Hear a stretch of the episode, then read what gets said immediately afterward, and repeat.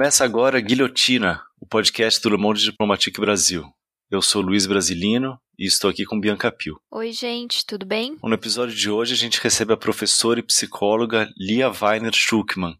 Oi, Lia, tudo bem? Tudo bom? Como vocês estão? Tudo bem. Tudo certo, Lia. Bem-vinda ao episódio 121 do Guilhotina. A Lia é doutora em Psicologia Social pela USP e professora da Universidade Federal de Santa Catarina. É autora de Famílias Interraciais, Tensões entre a Cor e o Amor, que foi publicado pela editora Edu FBA e Entre o Encardido, o Branco e o Branquíssimo, Branquitude, Hierarquia e Poder na Cidade de São Paulo, que foi publicado pela editora Veneta. Bom, Lia, a gente gostaria de começar te perguntando, né, porque no início, na introdução do livro, no, você fala, é, abre aspas, apresentar os motivos pelos quais escolhi escrever um livro com esse assunto é um ato político. Por que que é um ato político, Lia? Porque acredito eu que se há algo que brancos né, devem fazer nesse país é se responsabilizar pelo que se herda.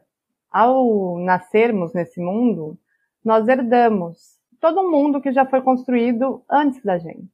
E essa herança branca é uma herança cheia de privilégios materiais e simbólicos. E eu só acho que é possível ter uma reparação e uma construção de nação onde a democracia de fato exista, a partir do momento que essa democracia sejam para todos, para os direitos sejam para todos. Né? E nós estamos num país que negros e indígenas estão o tempo todo sendo tolhidos dos direitos ou daquilo que seria a própria polis, a própria nação. Então, um ato político é que brancos se responsabilizem pelo racismo vigente na nossa sociedade. Uhum. E aí, por que, que pesquisar os brancos, né? É interessante pensar que quando as pessoas falam em relações raciais, as pessoas estão dizendo de relações, certo? Mas os estudos de relações raciais focaram por muito tempo apenas os indígenas e os negros, o que faz com que pareça que eles tenham raça e que os brancos sejam vistos como representantes de humanidade ou da norma.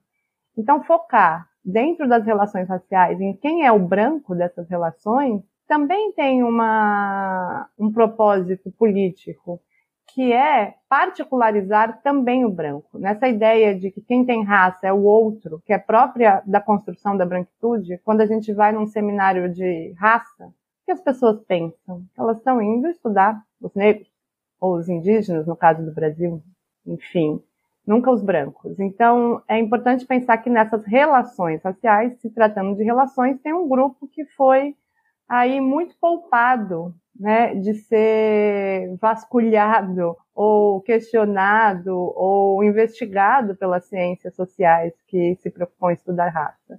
Então, estudar brancos é entender como que essa categoria raça que eu entendo como uma forma de dar significado às relações de poder, não há nada na raça que seja genético ou essência cultural de grupos sociais, mas sim relações de poder, é tentar entender como aquelas relações de poder dão vantagens aos brancos na nossa sociedade. Lia, e você podia contar um pouco pra gente como é que foi feita a pesquisa? Você conta que lançou mão de entrevistas, mas também de episódios do cotidiano, conversas informais, assim, do dia a dia. Como é que foi isso? Minha orientadora, ela chama Leni Sato, e ela é uma pesquisadora do Instituto de Psicologia da USP, que tem, né, como foco, né, de método a pesquisa no cotidiano.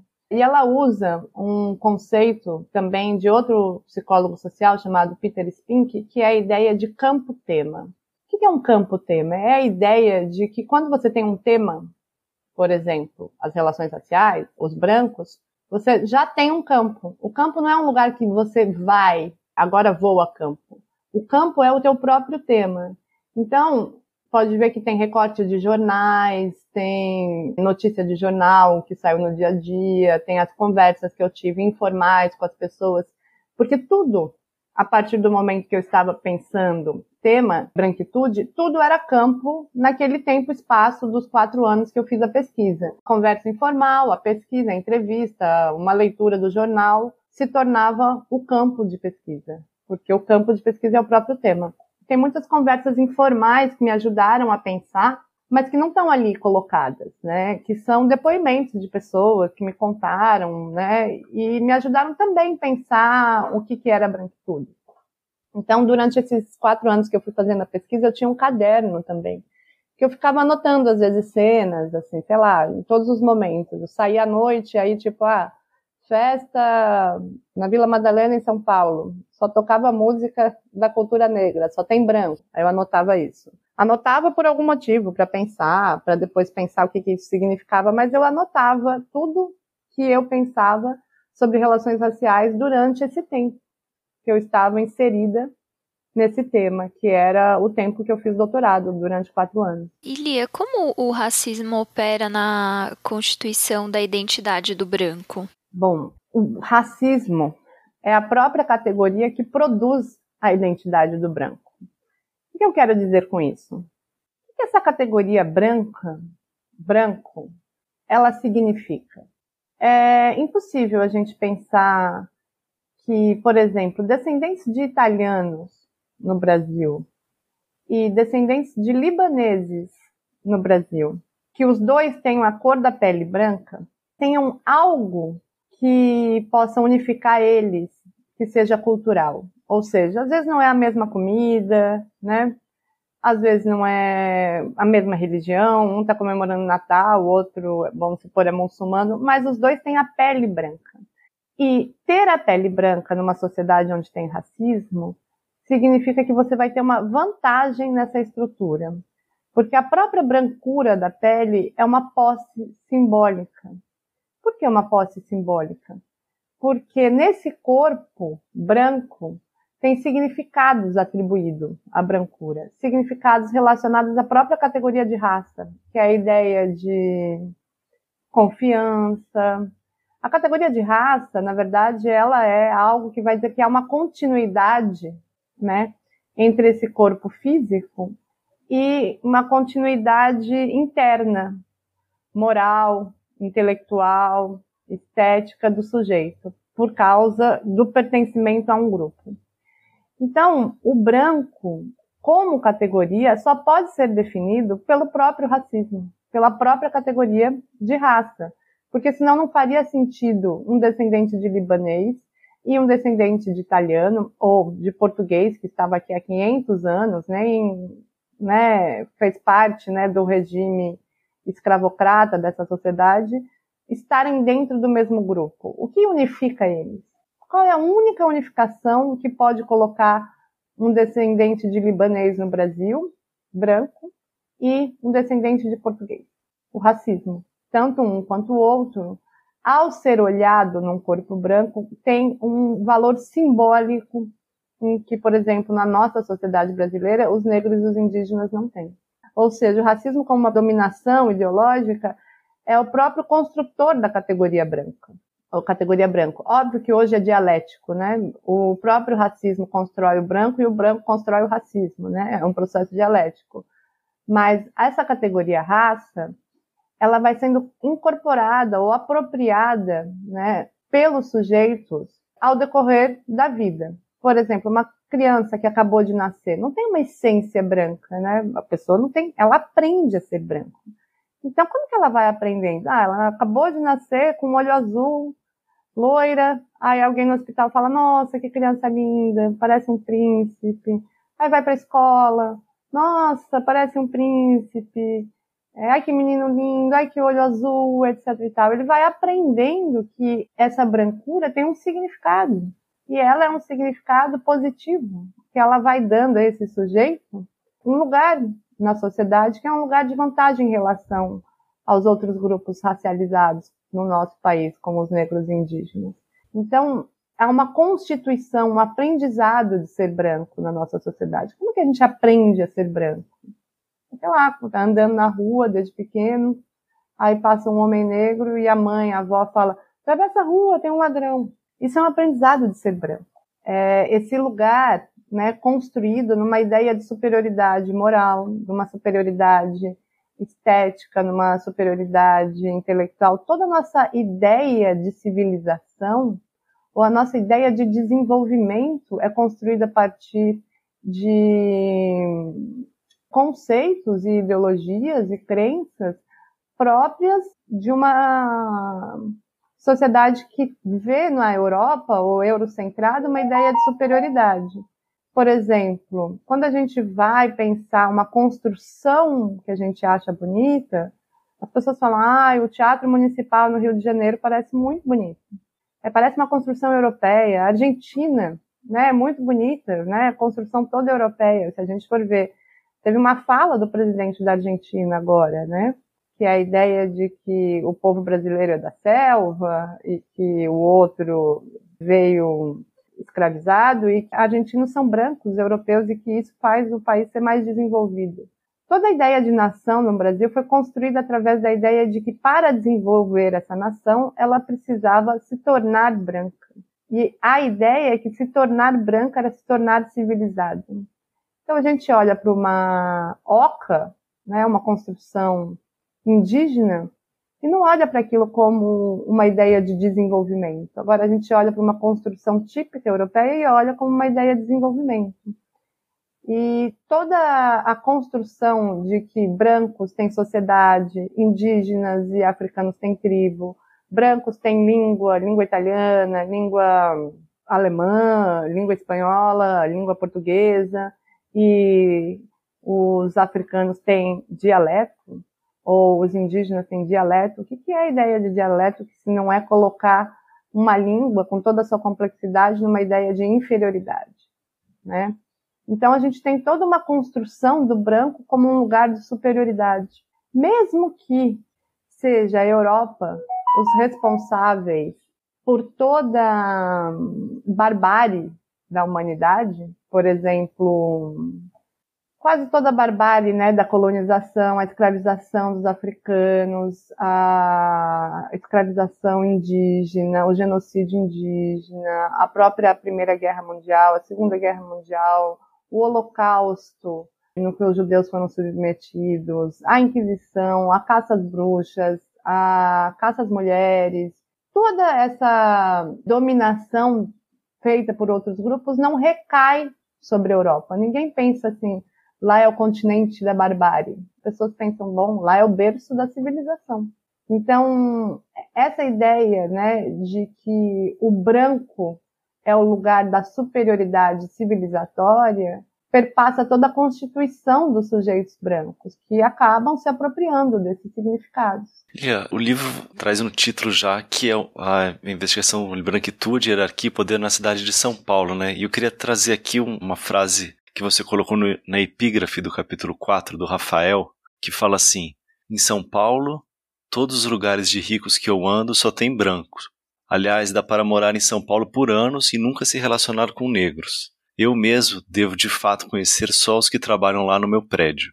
De resto, não tenho nenhum contato.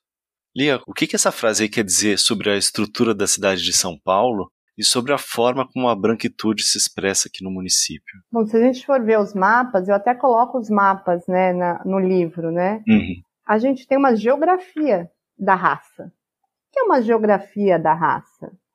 Uma geografia da raça é lugares onde moram mais brancos, e esses lugares né, são sempre mais centrais, e lugares onde moram mais negros, né, que são aquilo que é pensado como a periferia. Né. Então, tem uma exclusão socioespacial da população negra, né, que a gente pode observar nesses mapas. E junto com essa fala, né, funciona como uma materialização, por exemplo, né, dessa marginalização que os negros estão submetidos na cidade. Eles precisam ficar mais tempo nos ônibus para trabalhar no centro. Eles precisam ficar. Bom, a vacina do Covid nesse momento histórico e os mapas de quem foi vacinado apontam isso como é radical, né, o acesso à saúde da população. A população negra é a que mais morre de Covid, mas é a que menos teve acesso à vacina. Então, né, esses mapas, né, essa fala sugere que São Paulo não é somente padrões de ocupação urbana que formata essa distribuição racial, mas há também conceituações sobre raça que derivam das várias formas de como o espaço urbano é compreendido, né? Então tem padrões de diferenciações e de separação que varia na cidade e estrutura a própria vida pública e o relacionamento dos grupos no espaço social. essa fala desse sujeito, ela não é uma fala sozinha. Outro dia, conversando com uma paulistana que tinha ido viajar para fora, ela foi para Berlim. E aí ela me contou uma fala que ela não tinha percebido, que ela ficou chocada, como em Berlim, quando ela pegava ônibus ou metrô, tinha uma grande juventude logo de manhã e que ela olhava para essas pessoas, né, vários jovens interessantes no ônibus. E aí eu perguntei assim como tem nada, mas em São Paulo não tem jovens no ônibus? E ela pegou e falou assim: tem, mas eu nunca olhei para eles como pessoas que eu posso conversar ou tomar um café, ou não são pessoas na qual eu direciono meu afeto. Aí eu fui ouvindo aquilo, eu fui entendendo, né?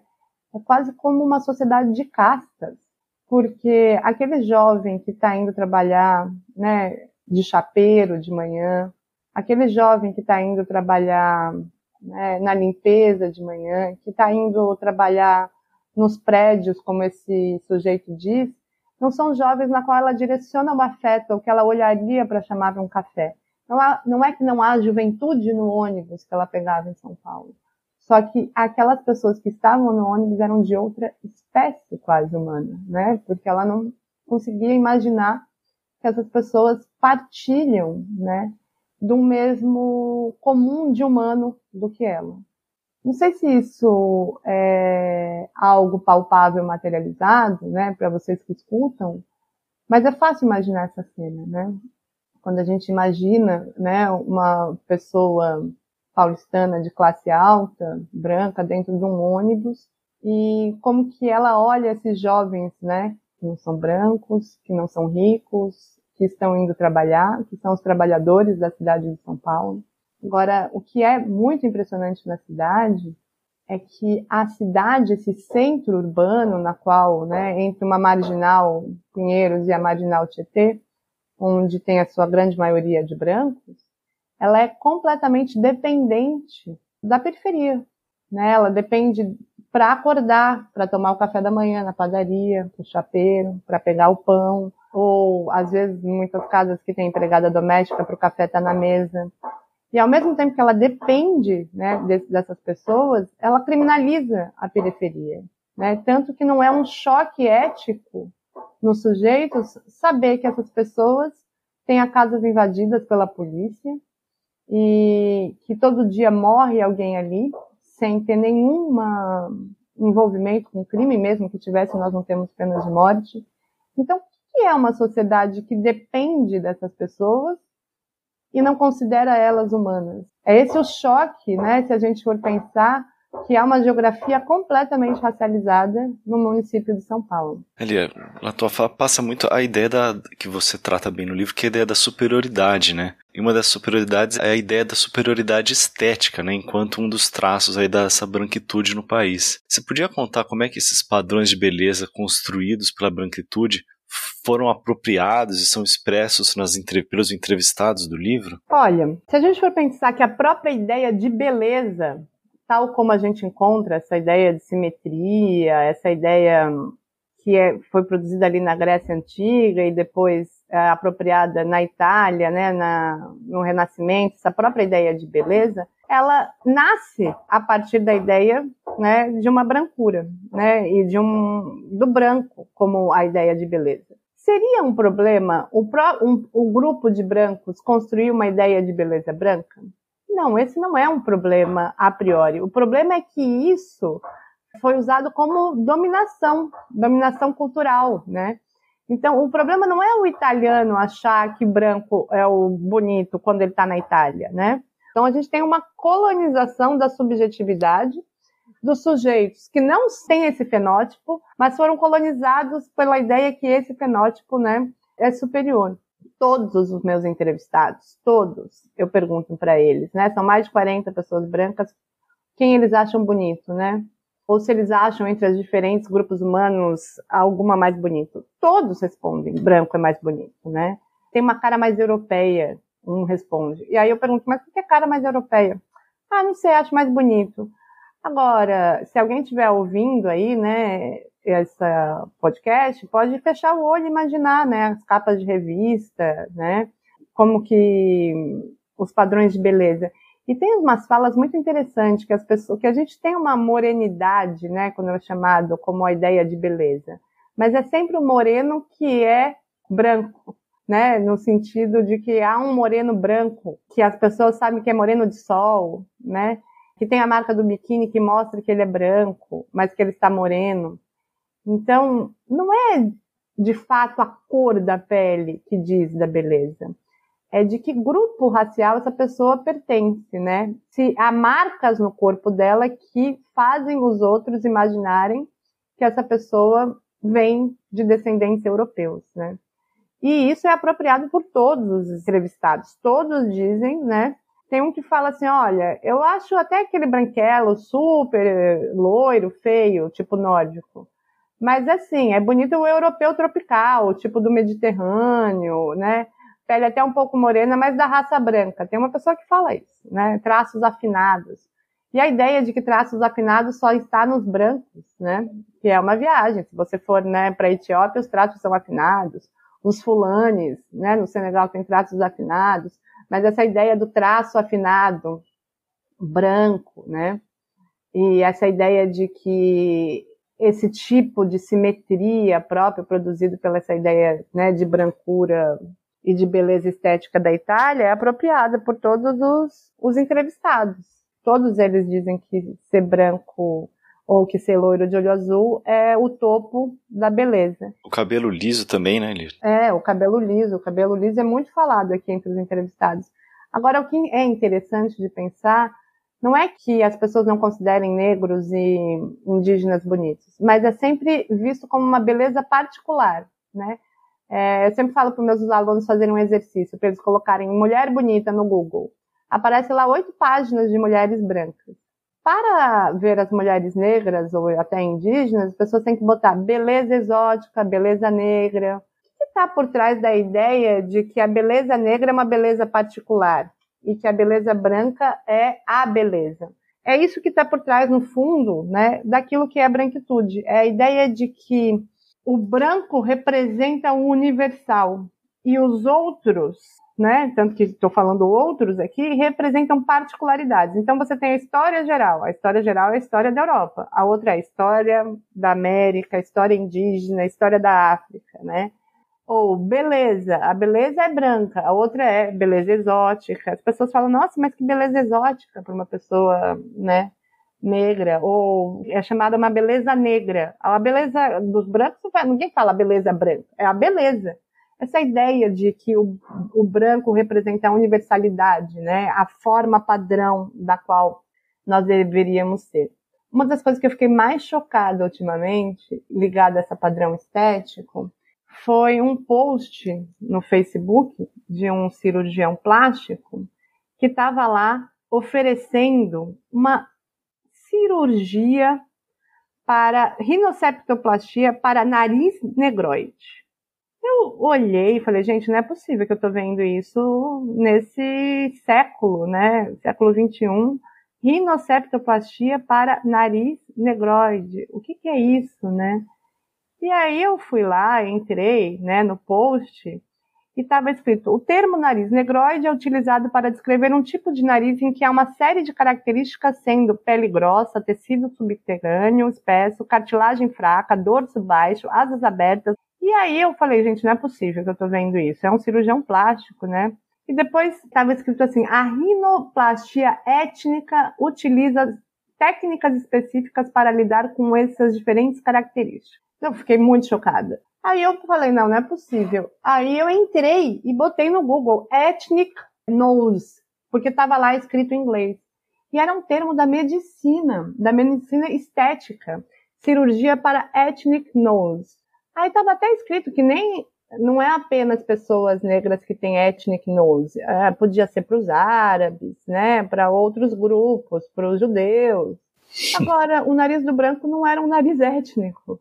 Né? Quem tem nariz étnico são os outros grupos. É interessante pensar né, essa ideia de universal. Né? O branco não é étnico. O branco é sempre o padrão de humanidade.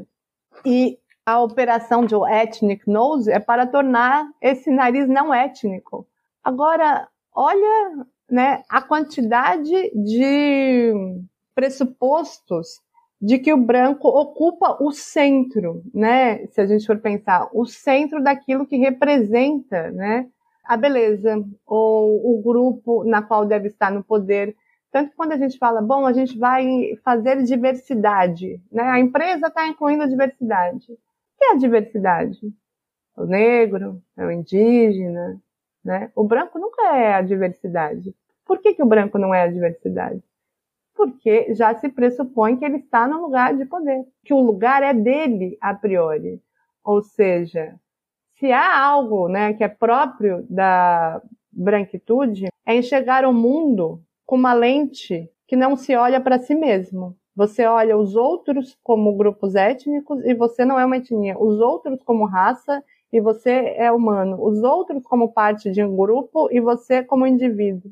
E isso constitui os sujeitos dessa forma, né? Eu sempre penso, né, que quando a gente vai falar roupas étnicas, as pessoas pensam no quê? Roupa indiana, roupa indígena, né, roupa africana. Agora, um terno e gravata nunca é visto como uma roupa étnica. Então, o poder da branquitude, né, que é isso que eu falando, é esse poder de pressupor que o outro tem raça, o outro tem etnia, e todos esses grupos deveriam alcançar um dia o topo da civilização, que é a do branco, ou a beleza branca, né? O outro é sempre o exótico. Então, acho que o fato é isso que está colocado, né? E os meus entrevistados, tem uma muito que todo mundo que conhece minha pesquisa, né, vê eu falando dessa fala, eles se apropriam disso, eles sabem que eles têm né, esse lugar simbólico. Tem uma menina que fala que ela sabe que ela tem, por ser loira e tal, ela tem mais chances, né?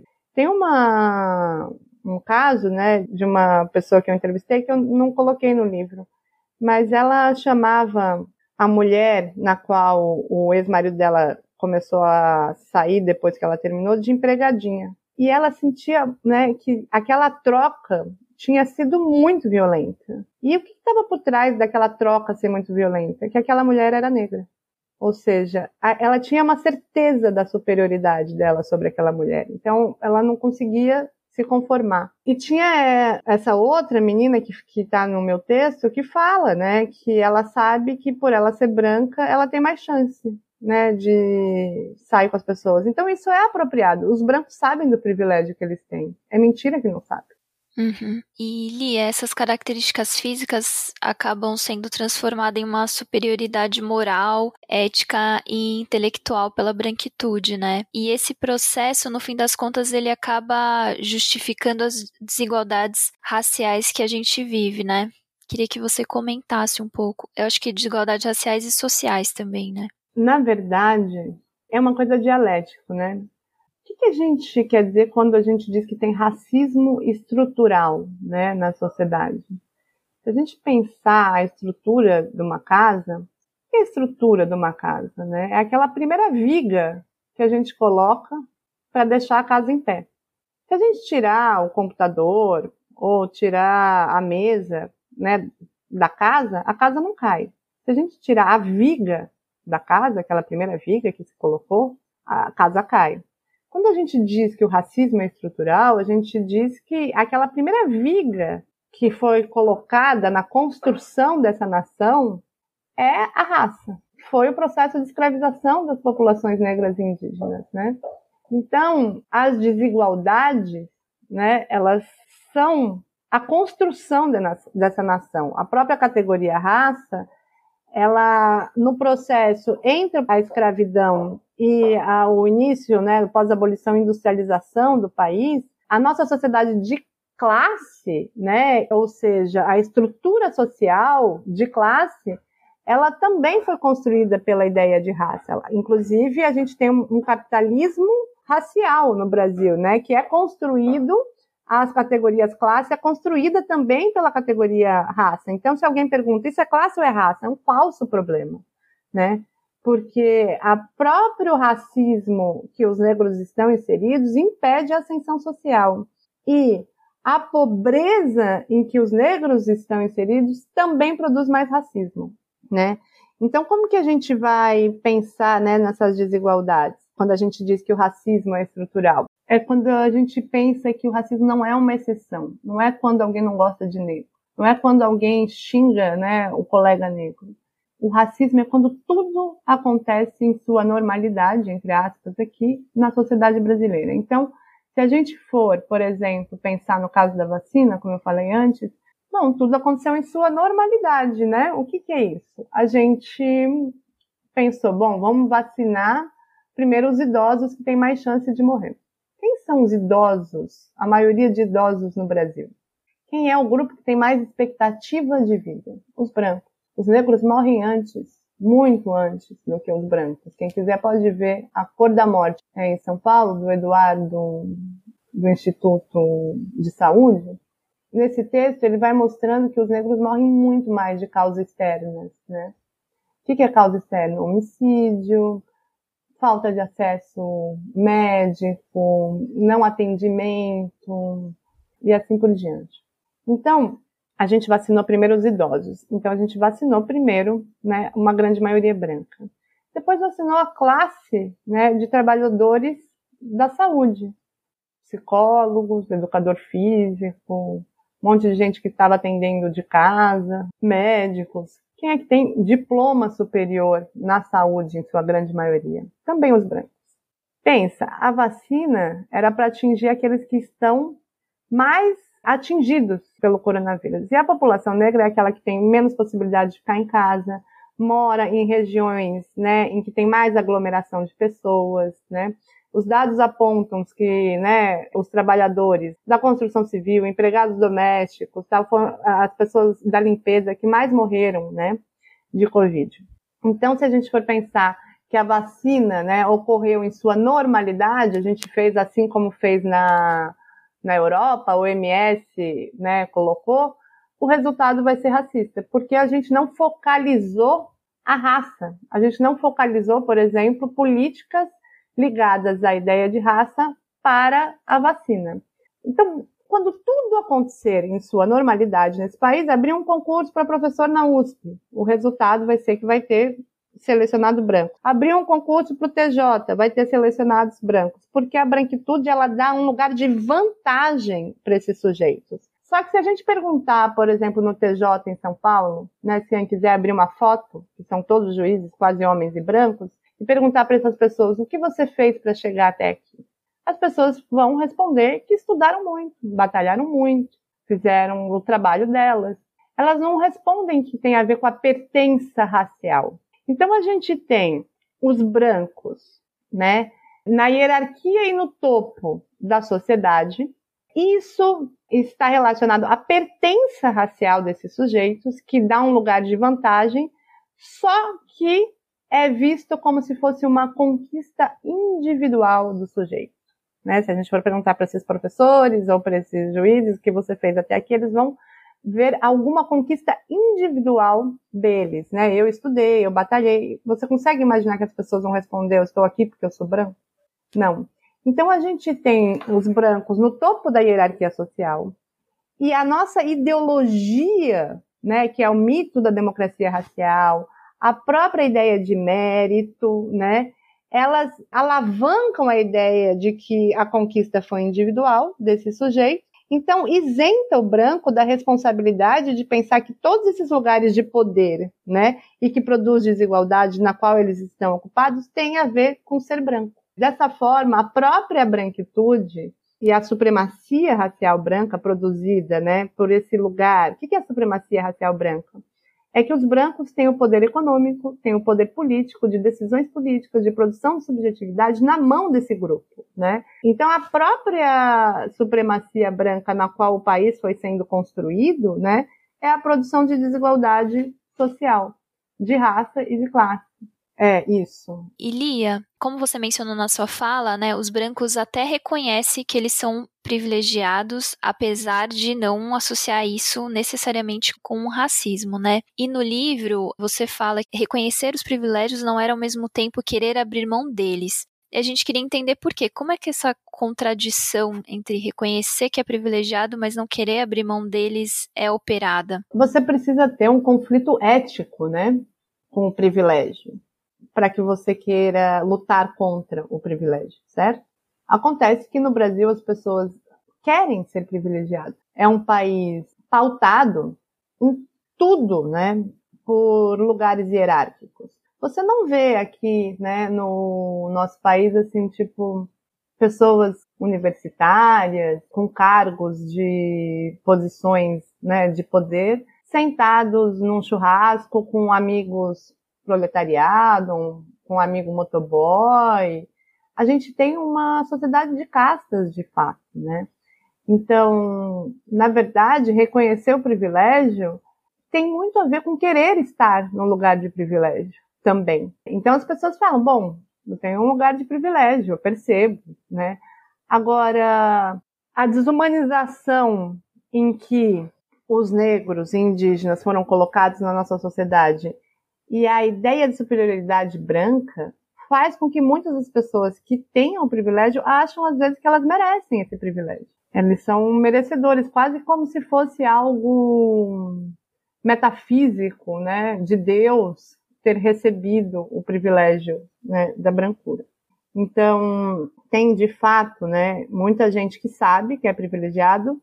Agora, abrir mão disso precisa do processo de responsabilização. Agora, a culpa no Brasil é sempre do outro. As pessoas dizem o seguinte, quase todos: bom, eu percebo que eu tenho privilégio, mas eu não tenho culpa de ter nascido branco. Não tenho culpa pelos meus ancestrais. E de fato, a pessoa não tem culpa pelos ancestrais, não tem culpa de ter nascido branco, mas ela tem uma responsabilidade e isso, né, é que ninguém quer se ver com a responsabilidade. Uma responsabilidade porque eu gosto muito da frase do Krenak no Ideias para Adiar o Fim do Mundo, que ele fala, né, que nenhum branco se acha, né, culpado pelos seus ancestrais e que de fato não são. Mas se os nossos netos e bisnetos encontrarem, né, o mundo com racismo, o mundo, né, com toda essa desigualdade, nós seremos os ancestrais dessas pessoas, né? Então, acho que tem uma falta também de responsabilização e de compreensão que estamos num processo histórico, né? E que nós construímos o mundo, né, daqui para frente.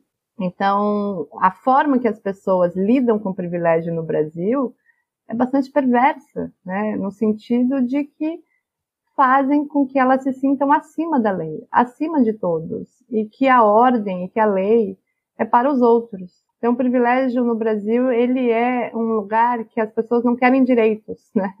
Como diz o Milton Santos. Elas querem, a classe média, a classe alta brasileira não quer direito, ela quer privilégio. Ela não quer que todos tenham igualdade. Então, reconhecer privilégio não tem nada a ver com abrir mão deles, porque muitas pessoas querem estar nesse lugar, assim como querem a sala VIP, assim como gostam tanto de ser VIP ou estar na primeira classe. Né? Eu, eu brinco que as pessoas gostam muito de estar na primeira classe do avião, não pela champanhe ou pelo banco que encosta. É só por saber que tem pessoas na segunda classe comendo muito pior e que elas estão sem um banco que elas podem se encostar. Então a gente tem essa sociedade estruturada de fato nessa ideia de que alguns nascem para servir, outros são servidos é perversa né, a construção do país. A gente tem um país em que as pessoas sentam para amarrar o sapato na loja de sapato do outro, ajoelhado. Qual é o sentido de que alguém se ajoelhe para amarrar o teu sapato? Né, se não é uma construção de servilidade a partir da própria cultura escravocrata que a gente tem. E você também no livro faz uma discussão sobre a questão de gênero, né? E observa que a branquitude não se configura da mesma forma para homens e mulheres. Quais que são essas diferenças aí de gênero? É interessante que eu comecei a fazer esse livro, a ideia de interseccionalidade ainda não estava, né? No, isso foi em 2008, ainda não ouvia falar sobre interseccionalidade, né?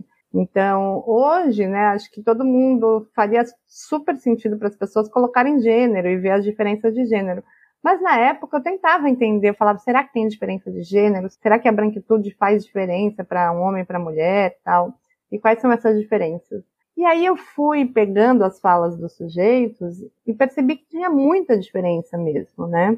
Tem umas falas que mostram que para as mulheres, né, aquilo que elas almejam da branquitude é a própria brancura da pele, ou seja, essa ideia de uma estética de beleza. E que os homens, né, estavam muito mais apropriados da ideia de poder da branquitude, né, ou do, da ideia de uma intelectualidade, né, ou do poder econômico e tal. E aí eu percebia isso um pouco nas falas, mas eu não conseguia muito amarrar. Eu fui atrás, né, de alguns teóricos, ou ler um pouco, e eu peguei um texto, né, que era do Gilles Lipovetsky, né, que escrevia sobre masculinidades, e tem uma fala dele que fez todo sentido para mim, que ele diz o seguinte, né, nessa fala: nos homens, o poder, a notoriedade ou o dinheiro podem substituir um físico pouco atrativo. Nas mulheres é forçoso reconhecer que não é absolutamente assim. A fortuna não chega a compensar o desfavor físico. O prestígio de uma mulher não a torna desejável nem sedutora. Eu li, me deu um mal-estar quando eu li isso, mas fez sentido. E aí eu fui pegando as falas e fui tentando analisar com essas teorias, né, sobre o valor da beleza para a mulher, né? E aí a beleza sendo considerada, né, branca, é esse o valor na qual as mulheres queriam da branquitude, né? Olha só, tem umas falas que mostram muito isso. Acho que a fala da Isabela, uma entrevistada, ela fala: a mão de homem tem que ser grande, tem que ter veia no braço, tem que ter pescoço largo, são características principais no homem. Tem que ter bocão, tem que ter a cara de homem na verdade. Nada de coisa afinadinha, precisa ter traços masculinos. É homem, é todo masculino. Mulher, para mim, assim, tem que ter traços finos e delicados, nada exagerado. As branquinhas têm uma coisa mais delicada e angelical. Aí uma outra fala, né? Ah, você sabe como é o mundo, né? Nós mulheres temos que ser mais bonitos, com a boa aparência, arrumadinhas. Homens precisam ser bem-sucedidos e másculos. Então foi fazendo total sentido, né? Essa teoria, né? Que o Lipovetsky vai pronunciar. E aí eu fui vendo que realmente as mulheres, né? Elas tinham, né? Na brancura, no cabelo liso, naqueles traços finos, aquilo que elas almejavam, né? Da branquitude, diferente dos homens. Além disso, né, tem uma coisa que é muito radical para a gente pensar: como é que se mantém um grupo étnico? Ou como é que se mantém um grupo racial? Como é que você faz para manter um grupo racial? Só é possível manter um grupo racial se você controla o útero das mulheres, certo? Porque se elas começam a ficar né, com homens de outro grupo étnico ou outro grupo racial, o controle do grupo, né, ele desaparece. Então, obviamente, o racismo tem que estar articulado né, com o machismo. Assim como nas guerras étnicas, o estupro aparece como uma das formas de guerra porque os filhos não serão daquela etnia, né? E aí isso, de alguma forma, aparecia né, na falas dos sujeitos. Teve uma cena que eu descrevo no livro que para mim foi muito radical, né? Que eu estava num bar na Vila Madalena e estava olhando de fora, assim, tinha um casal que era um homem negro e uma mulher branca. Eles estavam dançando, se beijando, e tinha dois homens ali do lado, olhando, dois homens brancos olhando aquele casal, e um fala para o outro. Parece até que eu inventei, mas não inventei. Agora tá na moda essas mulheres branquinhas da Zona Oeste gostarem de homens negros, já viu? Aí nesse momento uma aponta, né, para um casal interracial que estava dançando no bar. O outro responde: é a fama que eles têm do tamanho e faz um gesto com as duas mãos que parece estar falando do tamanho do pênis. Aí o outro responde, mas nem a concorrência, na hora de casar elas nem têm coragem e acabam escolhendo sempre a gente. Aí o outro fala, mas você já reparou que agora tá cheio desses negros estilosos roubando as nossas mulheres? É tão chocante, né? Mas a conversa ela é bem ilustrativa, né? Desses dois, desses estereótipos, né? Que na hora de escolher o parceiro matrimonial, quem tem maior chance são os homens brancos, o que é uma verdade nos dados. As mulheres brancas são roubadas, né? né, pelo homem negro como se fossem propriedade dos homens brancos. Quando ela fala roubada, é porque se, se, se pressupõe que essas mulheres são desse grupo racial. Elas não estão livres, né? Elas devem ficar no grupo racial, né? E o homem negro é reduzido, né, a, ao órgão genital, à sexualidade ameaçadora, todo estereótipo que o homem negro tem na nossa sociedade, né? que é de uma violência brutal, né, o estereótipo e o que se constrói sobre o homem negro não à toa. O pior do racismo brasileiro é o genocídio dos homens negros. Então, é muito violento, né, a construção de sexualidade também se fazem, né, através da, dos estereótipos de raça, né? A mulher branca como a casta, como aquela para casar, a mulher negra hipersexualizada, mas não para o matrimônio, um homem branco como aquele que escolhe, em que a sexualidade dele é a norma. e o homem negro como essa possibilidade, né, de violência. E é impressionante, né, se você for ver os estereótipos formados pela ideia de gênero e sexualidade, eles estão todos dentro da indústria do sexo pornográfico, estão todos lá. Se alguém quisesse fazer um trabalho sobre indústria do filme, né, pornográfico, podia ver todos os estereótipos de raça marcados ali. Uhum. E Lia, como os fenótipos brancos são hierarquizados? Quais as diferenças entre os brancos e os branquíssimos? A gente tem um racismo que é marcado pelo fenótipo no Brasil, certo? Tem um fenótipo, né, em que mostra que uma pessoa é branca e a outra pessoa não é branca, e a gente tem, então, aquilo que é chamado de racismo de marca, que é pelo corpo e não pela ideia de origem que a gente marca esse racismo das pessoas.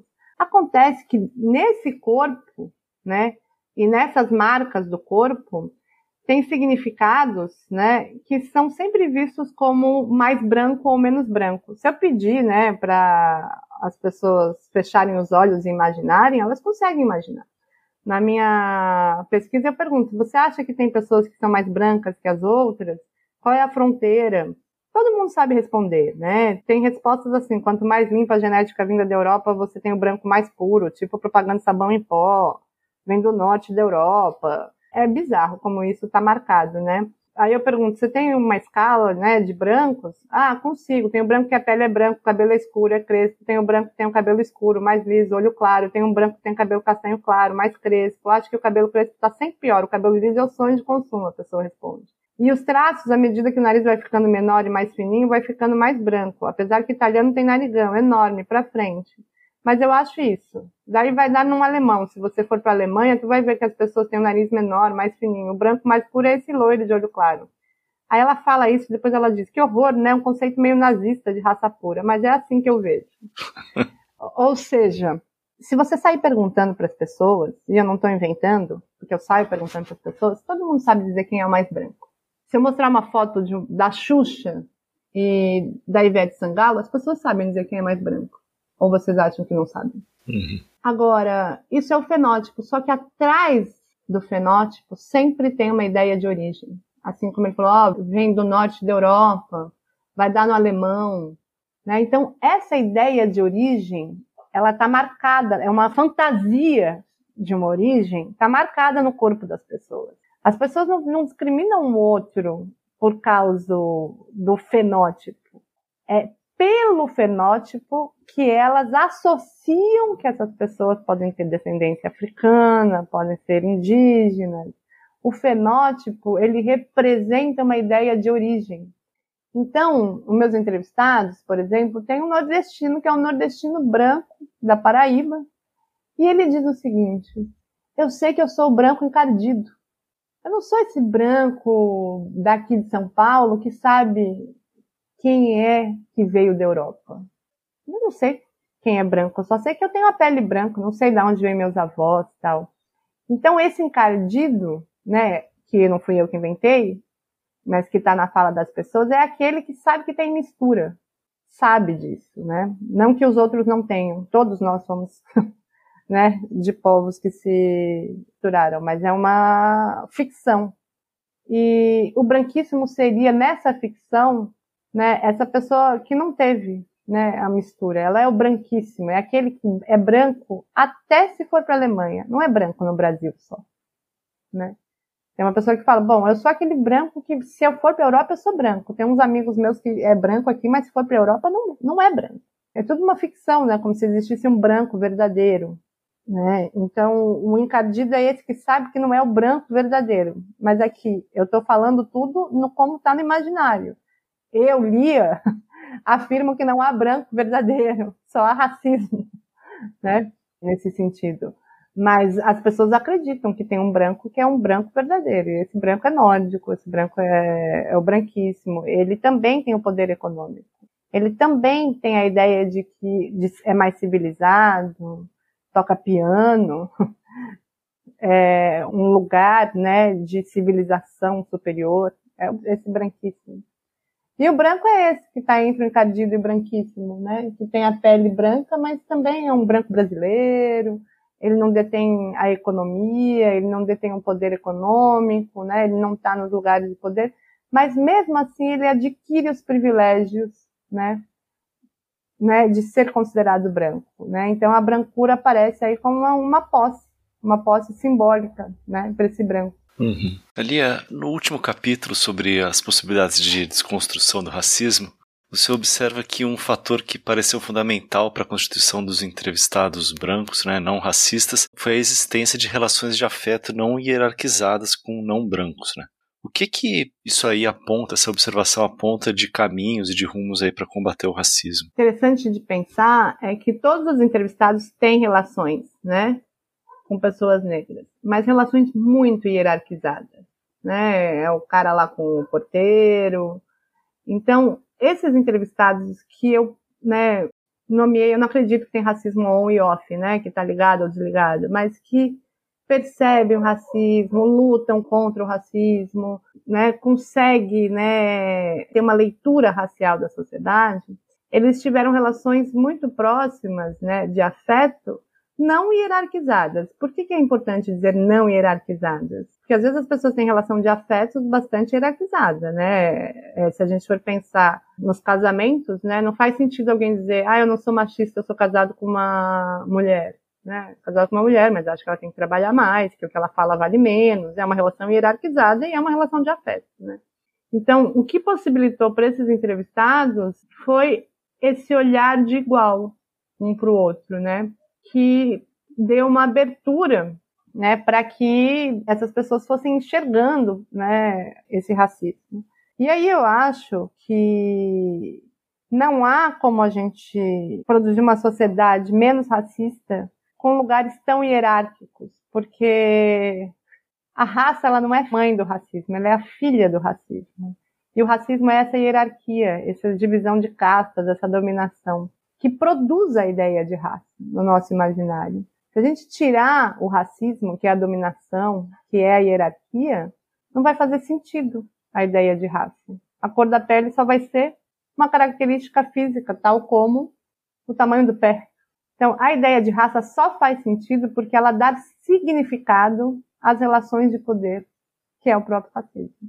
E aí, complementando essa questão de como enfrentar o racismo, né? De quais medidas e tal seriam interessantes considerando essa a possibilidade de construção desse tipo de relação, né? Então, eu acho que falar de racismo é só um passo, né?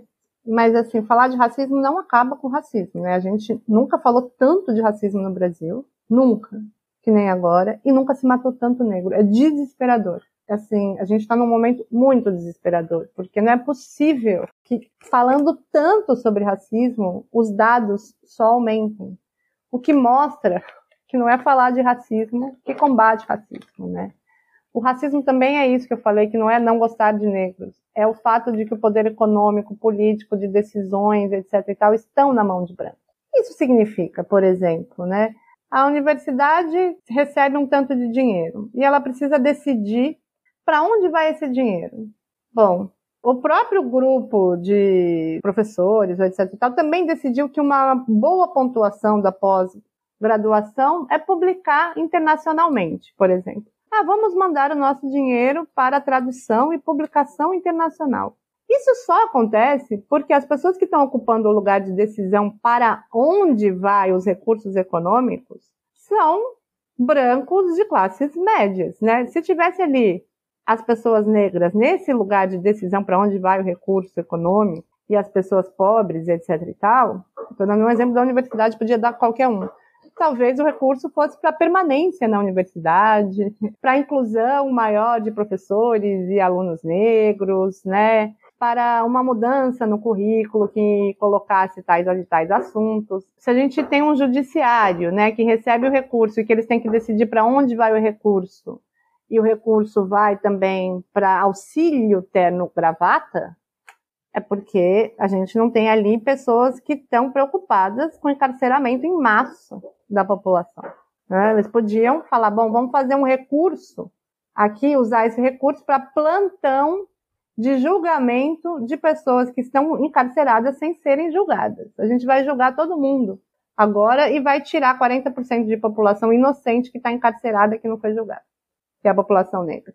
Ou seja, a gente precisa que essas pessoas negras estejam nos lugares de decisões para onde vai os recursos públicos e privados, né? E o racismo não é não gostar de negro, de novo. É o recurso econômico e as decisões políticas estarem na mão de pessoas que decidem que o recurso vai para auxílio terno e gravata. Quais são os lugares de importância que se dá ao tema de um genocídio em curso que temos na nossa sociedade? Então, se há algo né, que pode combater o racismo, é a inclusão da temática e de pessoas que tornam essa temática as políticas públicas das instituições né, de saúde, educação, principalmente jurídicas, e do sistema de justiça, que na verdade devia ser nomeado sistema de injustiça, que é a nossa sociedade, porque a gente tem, de fato, um genocídio em curso. E o que, que é anunciar o genocídio e não se fazer nada? A gente tem uma sociedade que anuncia o genocídio da população negra e continua no outro dia vivendo anunciar que há um genocídio e continuar vivendo sem que há que tudo se movimente para políticas públicas contra o genocídio é legitimar o genocídio. Então a gente precisa que essas pessoas que anunciam o genocídio, que saibam que tem o genocídio e que estão preocupados com o genocídio, estejam nas decisões políticas e econômicas para onde vai os recursos desse país. É a inclusão dessas pessoas, né, nas decisões dos passos do país. Acho que é isso, né, o, o lugar. E aí a gente também precisa, de fato, que essas pessoas sejam incluídas, não como esse lugar hierárquico, né, em que o branco decide. E, bom, a gente que está decidindo como que vai ser esse seminário aqui. Bom, vamos chamar uma pessoa negra para falar? Vamos. Isso não é inclusão, né? É um mínimo de inclusão. A inclusão é eles estarem na decisão também de todos os lugares das instituições. Uhum. É, entender a importância de discutir essa questão do, do ponto de vista político, né? Ali não só moral, né? Acho que fica um pouco essa, essa ideia aí. Aproveitar para agradecer muito aí tua presença e não sei se você quer fazer mais uma colocação final. Bom, eu queria agradecer quem está ouvindo esse podcast e convidar para colocar na sua agenda diária a luta antirracista. Em qualquer instituição que você esteja, na escola, na família, se você trabalha numa ONG, você tem o que fazer na luta antirracista. Coloque na sua agenda. E agradecer aqui a Bianca e o Luiz pela escuta né, e pelo convite. A gente agradece, Lia. Foi muito legal a conversa. Super obrigada. Estamos chegando ao final de mais um Guilhotina. Muito obrigado, Lia. Bianca, algum recado para os ouvintes? Sim, para escreverem para a gente se tiverem alguma sugestão, crítica ou ideia, é mandar para o guilhotina.diplomatic.org.br. Então é isso. Até semana que vem, né? É isso, valeu, gente. Até semana que vem. Tchau, tchau.